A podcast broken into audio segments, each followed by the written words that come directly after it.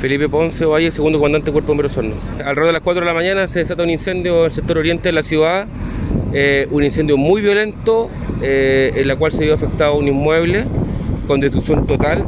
Eh, este incendio se encontraba con una carga de combustible importante, entiendo tenía una gran cantidad de leña en la parte trasera, en la cual una bodega lateral, trasera, perdón, se produjo el incendio. Recurrieron en total cinco compañías y logramos controlar sin sin propagación a ninguno de los dos costados del, lugar del incendio. ¿Origen y causa? El origen está como hipótesis de una bodega que acopiaba leña eh, y las causas están siendo en este momento periciadas por el Departamento de Estudios Técnicos. Comandante, es un lugar bastante alejado de, bomberos. ¿Problemas de grifo? Sí, tuvimos problemas de caudal. Eh, la red de grifo no soportó las unidades trabajando, por lo cual tuvimos que recurrir a nuestros dos camiones de aljibe una vez que llegaron los camiones aljibe logramos eh, normalizar el abastecimiento.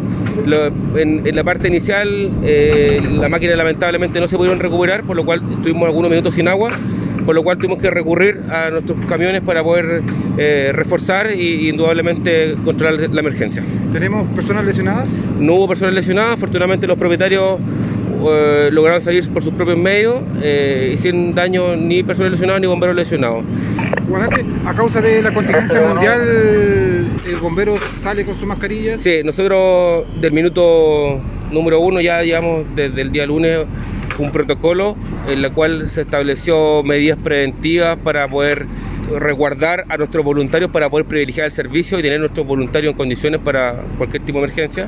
Nosotros estamos por, por protocolo ya desde el día lunes, como menciono, y hemos ido día a día, según ha ido avanzando la contingencia, hemos ido reforzando. Como ustedes pueden ver hoy día, todo nuestro personal se encuentra tomando las medidas preventivas, las máquinas también están con una dotación acotada de gente para evitar el contacto permanente y como he venido diciendo, hemos venido día a día eh, reforzando eh, a medida que esta contingencia está avanzando. Y con respecto al toque de queda, también las compañías están, están eh, reforzadas y los voluntarios están siendo, se están identificando para poder asistir a cualquier tipo de emergencia. Comandante, la comunidad se acerca al lugar, observa, eso más por el tema del coronavirus que se ha Sí, bueno, indudablemente cada tipo de emergencia siempre llega gente para beber la emergencia, lo cual indudablemente no lo recomiendo, es una muy mala práctica, dado que aparte de lo que está sucediendo hoy día con, la, con el tema coronavirus, también ponen en riesgo algo que les pueda suceder, alguna ruptura de material, alguna cualquier tipo de situación que se dé de, la emergencia, por lo cual